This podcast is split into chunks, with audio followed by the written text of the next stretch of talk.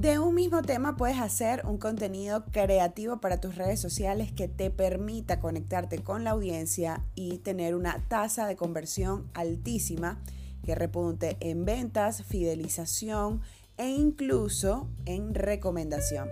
Soy Belki Jaraque, publicista y asesora de marcas y esta es una nueva entrega del podcast de Bel donde hablamos sobre marketing digital, emprendimientos, inspiración y negocios. Y si vendes productos tangibles como labiales para chicas, por ejemplo, o servicios profesionales como consultorías, puedes elegir un tema que veas que tu audiencia demande mucho, bien sea que te pregunten a ti o que le pregunten a tus competidores y a las personas que hacen lo mismo que tú. Por ejemplo, si vendes labiales para chicas, en el caso de productos tangibles, porque siempre me dicen que los servicios son como más fáciles de vender y no es así. Eh, pues revisa qué es eso que te dice tu audiencia o que te dice tu comunidad.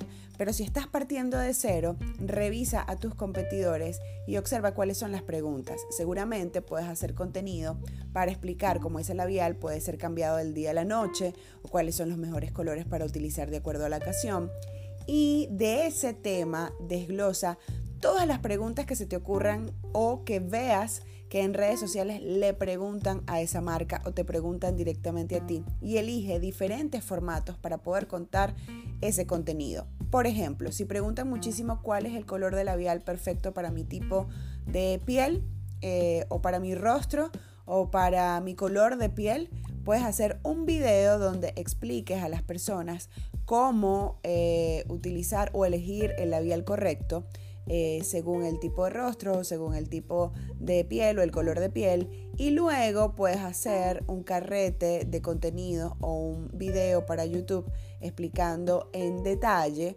cómo pasar eh, pues un color del día para la noche o un maquillaje con ese labial del día para la noche.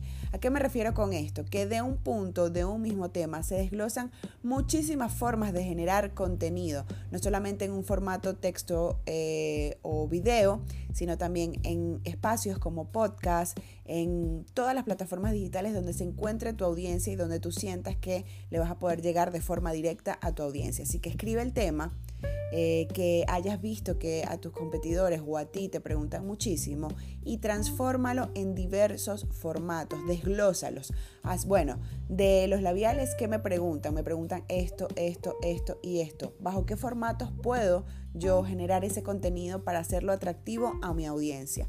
Y recuerda, como siempre, que la creatividad se encuentra investigando, estudiando e indagando. No es algo que llega por sí solo eh, de la nada, sino que nos tiene que encontrar trabajando constantemente. Comparte por favor este contenido con todos aquellos que crees que puedan necesitarlo. Sígueme a través de mis redes sociales, mi cuenta de Instagram, Belki mi página web, belkijaraque.com y seguimos construyendo juntos marcas honestas, marcas que vendan y marcas que enamoren. Un fuerte abrazo.